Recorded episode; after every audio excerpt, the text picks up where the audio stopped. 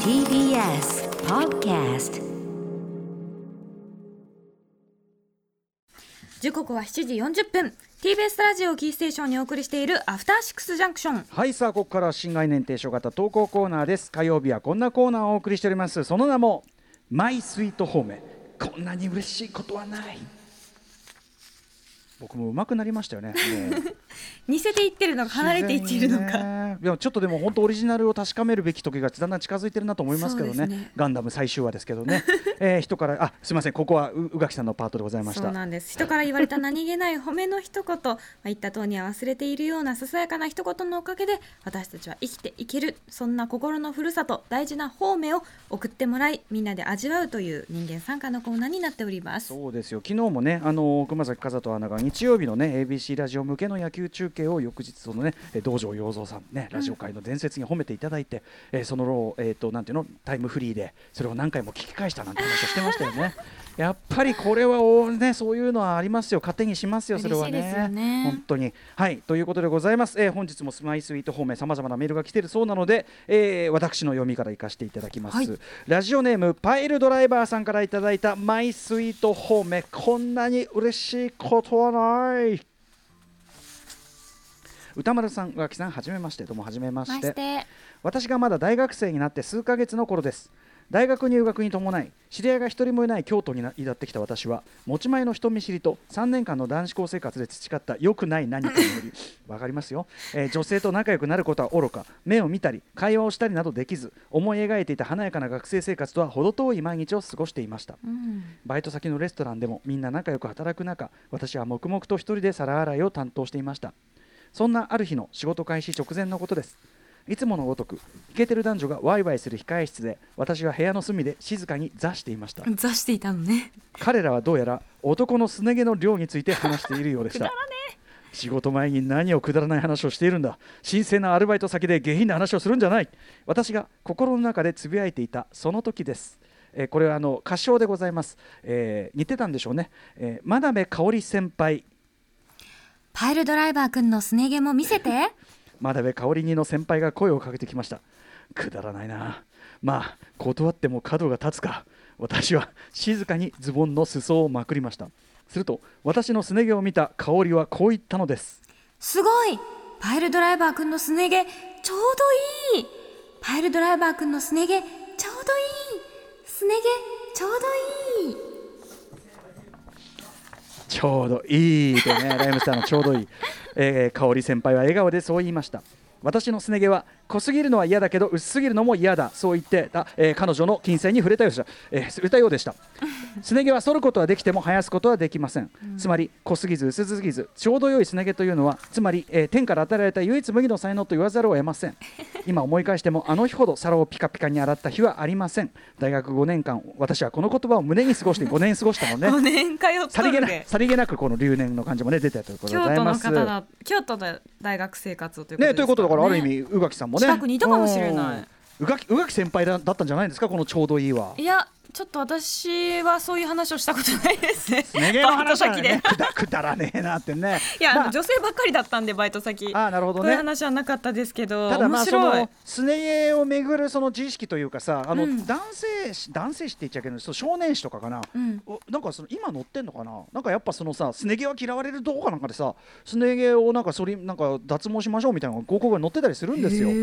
で、まあ、それに対してはやっぱり男性側もそれなりに意見があって、うんなんじゃらなとそんなそんなあなたみたいなすね毛えー、みたいななるのあればまあそうだよなって僕もね結構すね毛濃い方なんで、うんあのコンプレックスはあるんでねへーあのぶっちゃけ高校の時は、うんへ一人部屋でやることないですから、うんブチブチ抜こうか痛どうかそうでやったんだけどいうやーうんあんまうまうまくいかず、ん剃るのもなみたいな感じでしたよねあ。ーいそうか今割とね雑毛されてるのも多いなんて聞きますけど、ね、そういう方もいらっしゃいますしね全まああ然とそれはそれでね。うたん短パンって言ったらいいのか半ズボンみたいな、半ズボンってちょっとダサいな、ええなんかいやいいですよ。そういうの半ズ流行ってる男性でも割と短いレングスのね、ええズボン履く方はは多いからボン私もだってもう今もうすねすねとねあの例のやんちゃしたやけどの跡みたいなのがやっぱりあるわけですから。 全そうあの電気なんかね。はいうん、だからそういう話題ってしがちなんですけどそんな中でやっぱりその、まあ、素敵だと思ってたかどうか知らないけど、まあ、その女性の、まあ、でもその先輩にこういいって言われたら、うんうん、これなんていうのかな俺間違ってないよねっていうかこのパイルドライバーさんあ俺俺は俺のここまでは正しかったんだってそういう感じがやっぱするよねやっぱねここまでのめ歩みが間違ってなかったあとのねこう若者って結局、うん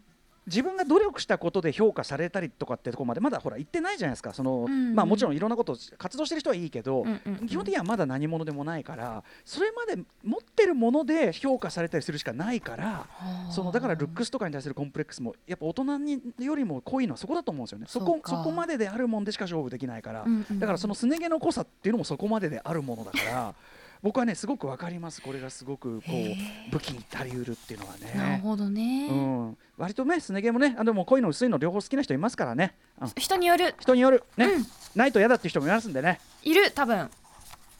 宇垣さんはどちらとかあるんですかそういうのはあんま別に見たいと思ったことはないかありもがしとうれござないまいしたそうそうじゃあ続いていきましょう、えーラジオネーム水曜日のオーディンさんからいただいたマイスイート方面こんなに嬉しいことはないこれ短いんで、うんえー中学生の頃隣町の有名な占い師のところへ 私の行く末を心配したとやね母に連れられて行き占って見てもらったところお主は大気晩成型じゃな お主は大気晩成型じゃな大気晩成型じゃな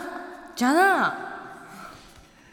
あれから30年弱い44歳あと数日で45歳おめでとうございまおめすでとうございます年下の上司からくんづけで呼ばれる日々を送っておりま すが全然大丈夫なぜなら私は大器晩成型なのです、これからやる男なのですまだまだよまだ本気を出していないだけなのです、うん母からはやればできる子だと言われ続けています今後は楽しみでしかあり ませんところで大器晩成とは具体的に何歳からのことなのでしょうこかれ気になる、ね、私も占い師さんにすごい大気晩成って言われるんです、マジかあ大気晩成かつあの晩年は幸せに過ごせるってすごく言わちょれっるとんです待ってくださいよ、そんなあっただって、う現状の宇垣さんだって全然それは。 でも晩年は幸せにだ過からもごっとせだるんよね。だってだからもっと、だから今よりもっとだからね。若い頃はちょっと苦労不可避だけれども、うん。晩年は幸せに暮ならんせるかでも、その、これ別に僕否定的に言ってるわけじゃなくて、占い師さんの、なんていうの、こう、ある種ちゃんと、ちゃんと喜ばせワードとして、僕も。なんかその若い時はいまいちだった要するにさこういうところに来る人っていまいちな過去を背負ってまあそうかくるわけだからだと思うんだけ今ど悩んでたりね、うんもうあのね、あなたね何歳から先はもうねウハウハよみたいなこと言われて「えウハウハですか?」なんつって もう一回言ってもう一回言ってみたいなだからあのーよくあるのかなじでゃあ基本的にはこれから先先細りですなんてことはさ言ったら俺それグーで殴っていいと思 うから。あのー確かにこっから先の方がいいですよって俺は占い師の人は言うべき言葉だと思うのよ。確かにプ常にラスなことをねそうそうそうそうでそれがいつとも言えない場合、うんやはり大器晩成というワードその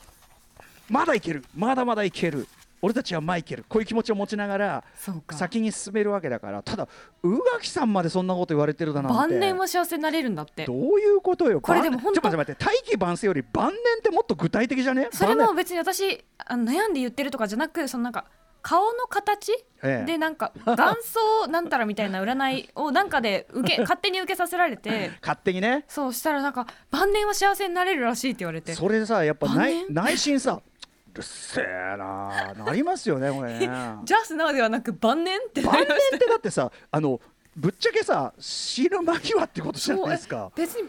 晩年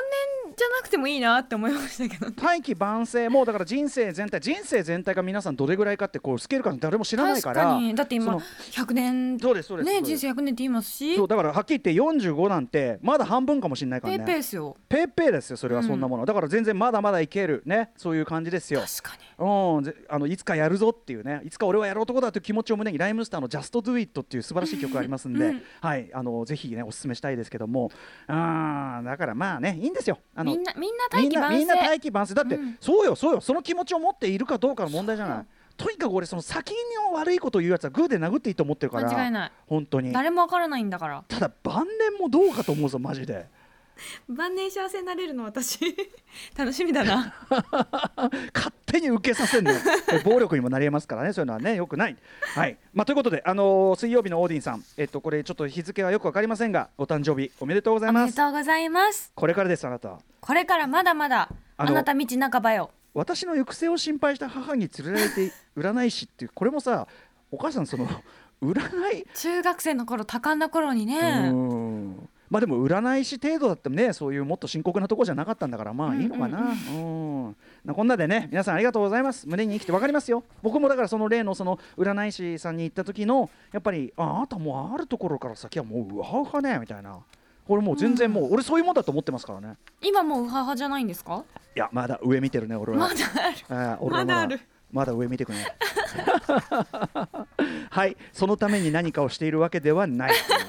はいということでございますまだまだ募集しておりますはいあなたが覚えているささやかだけど心に残る褒め言葉通称褒めお送りくださいメールの宛先は歌丸 atmarktvs.co.jp 歌丸 atmarktvs.co.jp まで投稿が採用された方には番組ステッカー差し上げます以上マイスイート褒めこんなに嬉しいことはないっすでしたた After Six Junction.